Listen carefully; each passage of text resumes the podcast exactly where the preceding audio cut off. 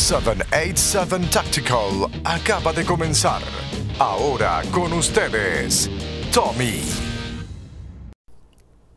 Saludos amigos y amigas de podcast. Sabemos que eh, han estado pasando muchas cosas últimamente en Estados Unidos. Bueno, no sabemos si es que por también por los sucesos que estamos pasando les dan más eh, énfasis en, en, la prensa y qué sé yo, pero hay un caso en particular que nuestro amigo Carlos Bultron nos va a dar su opinión y pues la opinión de él muy válida, ¿verdad? Siendo former police eh, acá de Puerto Rico, este nos va a dar su, su, ¿verdad? su, su análisis y su opinión. So, espero que les guste este, este pequeño segmento. So, ahí se los dejo. Saludos mi gente, buenos días, espero que se encuentren bien. Aquí otra sección más de armas y algo más con tu amigo Carlos. Eh, hoy voy a. Hoy no voy a hablar de la industria, ni voy a hablar nada que tenga que ver con, con el mundo del tiro, del deporte, de las armas de fuego. Hoy simplemente quiero dar, ¿verdad?, mi, mi humilde opinión de lo que está sucediendo, ¿verdad?, con este revolú del, del, del individuo, ¿verdad?, del caballero que, que lamentablemente falleció. Este. Eh, a, a manos de la policía. Eh, y antes de empezar, eh, como dije al principio, esta es mi opinión. Eh, si usted está de acuerdo con mi opinión, perfecto. Si no está de acuerdo, pues perfecto. Eh, lo bonito de, de, nosotros es que, pues, podemos estar en desacuerdo en varias cosas, pero lo importante es que se respete la opinión de cada cual. Y no voy a decir, lo que voy a decir, no lo voy a decir ni defendiendo a la policía, ni defendiendo a, a nadie. Simplemente es mi humilde opinión. Eh, yo no estuve allí. Eh, yo simplemente voy a opinar de acuerdo a lo que yo vi o lo que he visto, ¿verdad? En los videos eh, y los comentarios que han posteado la gente. Para el, ¿verdad? Para el que no sabe qué fue lo que sucedió, este, este individuo, uh, si no me equivoco, Rayshard, creo que es que se llama él, eh, la policía lo detiene. Todo empieza porque hacen una llamada a la policía que hay un individuo que está durmiendo eh, un carro en el estacionamiento de un Wendy. La policía llega, empieza a entrevistar al individuo. Si usted no ha visto el video completo, el video empieza, eh, obviamente es la cámara del, del, policía eh, que está grabando y luego el video se extiende un poquito más porque entonces cuando la cámara, cuando para la grabación, este, eh, las cámaras de, de, vigilancia del área, pues eh, co continúan grabando, ¿verdad? Y obtuvieron una copia y, y, eso es lo que está, eso es lo que se está promoviendo en las redes. Claro está, tenemos que tener en cuenta que muchas veces, lamentablemente, la prensa le gusta eh, editar los videos porque, pues, obviamente el deber de la, el deber de la mayoría de la prensa, y no digo de todas porque conozco muchos periodistas muy buenos eh, y muy profesionales, pero hay muchos periodistas que, le, que, lo que les gusta es el sensacionalismo, porque obviamente el, el sensacionalismo este, es lo que vende, eso es lo que produce los ratings.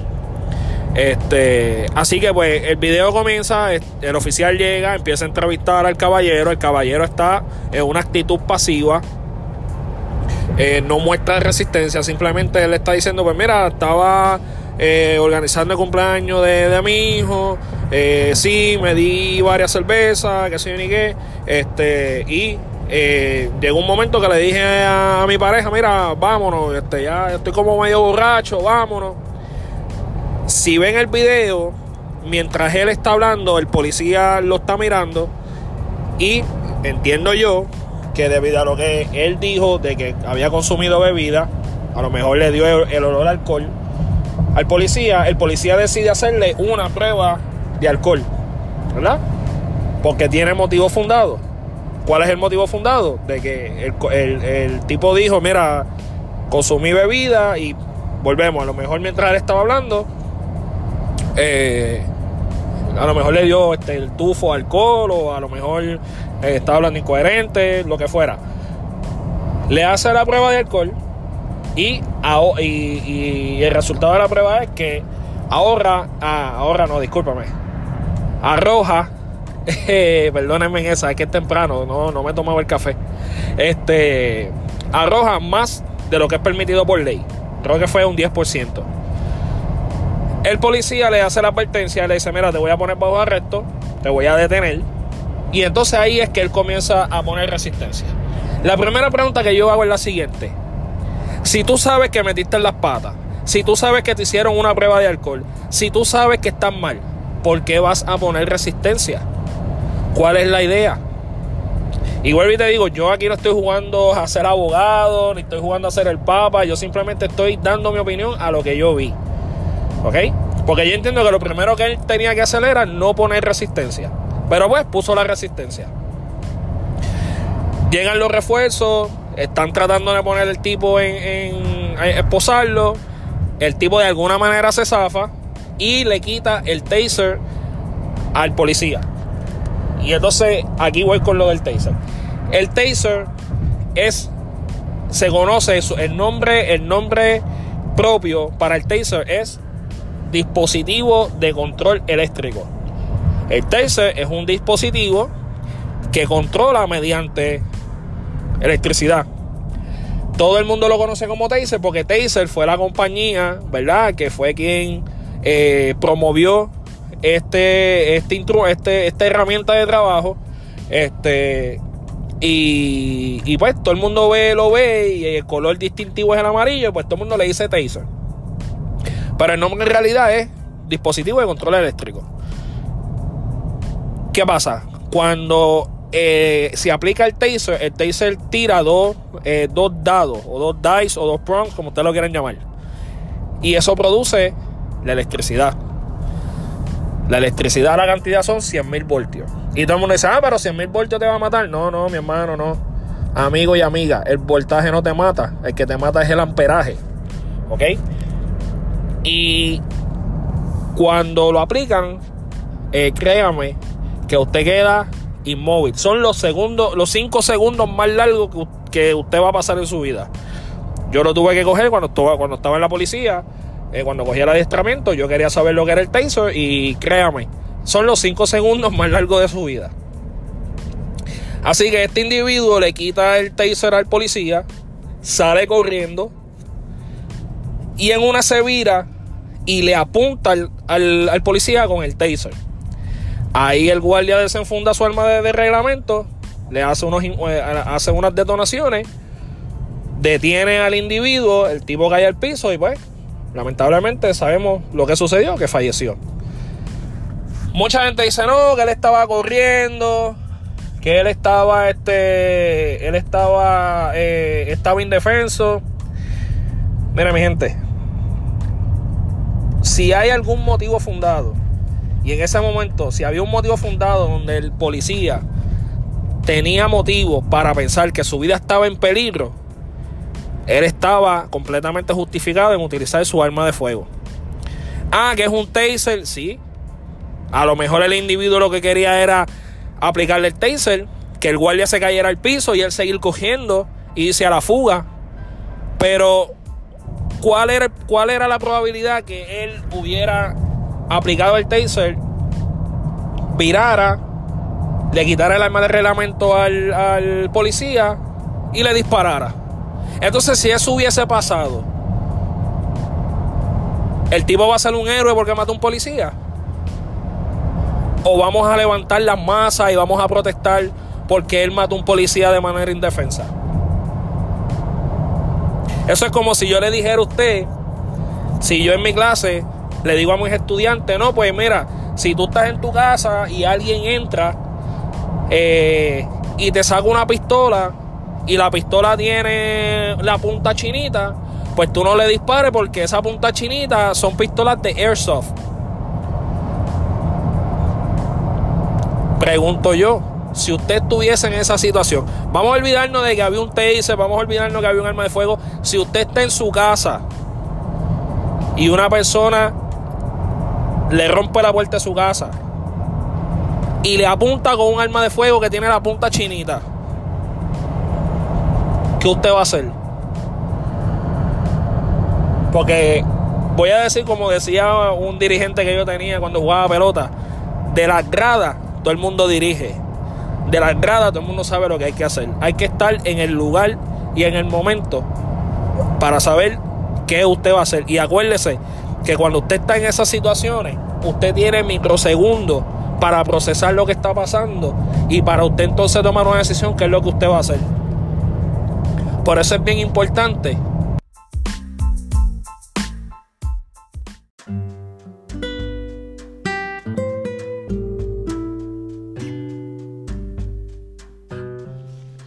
Tú estás desbaratado todo el día trabajando de pie, tienes esos pies bien hinchados, esa espalda que te mata. Date cariñito, llama a la gente maravillosa y buena de Touch of Healing. Tú te lo mereces, date cariño. Y este todo tipo de terapias. Estamos hablando de cráneo sacral, reflexología, que es una de mis favoritas. Date una reflexología y tú te vas a acordar de mí. Eh, si eres deportista, eh, practicas deportes bien fuertes, eh, tipo jiu-jitsu, boxeo, mi gente, las terapias de coping maravillosas. También si quieres regalar algo bonito a esa persona especial, tienen masajes suecos, van a todas partes. tienes una actividad en la oficina, tienes mucha gente, quieres impresionar al cliente, regalarles un masaje, contacta a la gente buena de Touch of Healing 939 630 2279. Y como siempre, mi gente, aquí lo que recomendamos somos que recomendamos comercios 100% de aquí con gente pro que pro armas. Aquí no, aquí lo que hay son comercios 100% de aquí, de Puerto Rico y pro armas, mi gente. Si quieres alivio de verdad, a alguien que sabe lo que está haciendo, una terapista licenciada, 939-630-2279. Tocho Billing, te vas a acordar de mí. Dile a ella cualquier cosa muchacho de 77 Tactical me envió y te va a tratar bien con el precio, mi gente. Como yo le digo a mis estudiantes, cuando usted desenfunda un arma de fuego, usted tiene que estar bien seguro que qué es lo que usted va a hacer. Porque tan pronto usted acciona ese gatillo, esa bala no vuelve. Usted no le puede decir a la, a la bala, espérate, espérate, baja, tírate, tírate al piso, olvídate. No, no, no, me arrepentí, no le voy a disparar. Así que, en mi opinión, mi opinión, el que el policía eh, desenfundara su arma de reglamento y disparara hacia, hacia el individuo, sí está justificado. Ah, pero es que el, taser no es un arma letal. Es correcto, el taser no es un arma letal. Es lo que está detrás de, de, del taser. Es el que está operando el taser. Es como yo le digo, como, como yo digo, las armas no matan. Las armas no matan, las armas no se hicieron para matar.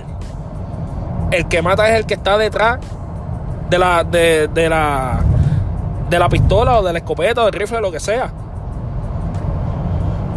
Y es como siempre yo le digo a mis estudiantes, es como yo siempre lo recalco donde quiera que voy. Usted no utiliza un arma de fuego para matar, usted utiliza un arma de fuego para detener la agresión que viene hacia usted. Que el individuo fallece, such is life, lamentablemente pero es subido la de él. Y a lo mejor eso mismo es lo que estaba pensando el policía cuando vio que el individuo le apuntó con el taser. A lo mejor pensó, me va a inmovilizar, me va a tirar al piso, me va a quitar la pistola. Yo tengo mi esposa, tengo mis hijos, tengo mi familia. Ah, pero es que el, tipo tenía. El tipo tenía este. El mismo. el tipo tiene familia. Si el tipo tiene familia. Pero si él hubiera pensado en la familia, no se hubiese ido a la huida. Hubiese, se hubiese quedado tranquilo, lo, lo ponían bajo arresto y entonces pues que se llevara a cabo el debido proceso de ley. Llamaba a su abogado, invocaba, si él no, si él no quería hacer nada, invocaba el derecho a, a permanecer silencio, llamaba a su abogado o le proveía un abogado y ya, se acabó el cuento. Pero lamentablemente él tomó la decisión que no tenía que tomar. Ah, pero había más policías y los otros policías los pudieron vaquear. Sí, había más policías. Pero recuerden una cosa, mi gente, no todo el mundo reacciona de la misma manera. Eh, que no todo el mundo reacciona de la misma manera. A lo mejor ellos se frizaron. A lo mejor ellos se envolvieron haciendo otra cosa, a lo mejor uno se envolvió llamando por radio, qué sé yo. Pueden pasar mil cosas. En una situación pueden pasar mil cosas. Cuando usted es policía y usted hace una y usted detiene un individuo, usted no sabe qué es lo que va a suceder. Usted usted quiere que la detención corra normal, sin ningún problema, sin, sin, que se lleve a más allá de lo, de lo que es una simple, una simple detención. Pero pues lamentablemente usted no sabe a quién usted está deteniendo. Así que, nada, mi gente, esa es mi humilde opinión. Eh, si usted no está de acuerdo, pues yo lo voy a respetar. Si está de acuerdo, lo voy a respetar. Pero esta es mi opinión.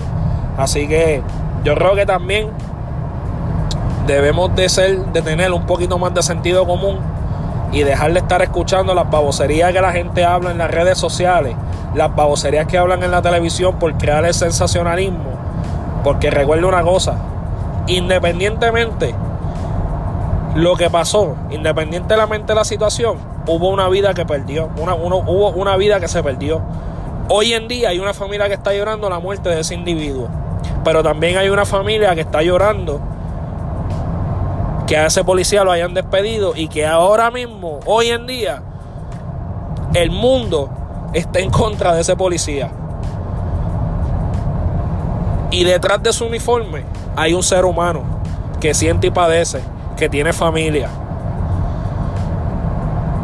La vida de ese individuo, la vida de la familia de ese, de ese policía, cambió para siempre. Él jamás pensó que se iba a encontrar con esa situación. Lo más seguro él pensó, me llamaron, voy a la situación, resuelvo y me voy. Así que, nada, mi gente, eh, los dejo. Esta sesión se extendió un poquito. Yo no sé si Tommy la va a editar o cómo, cómo quiere tirarla, pero nada, quería dejar, dejar mi, mi opinión. Así que, mi gente, tengan buen día, cuídense, la calle está mala. Como siempre digo, Entrena tu cuerpo, no solamente tu cuerpo, tu mente y tu espíritu. Que tengan buen día, mi gente, y que la pasen bien.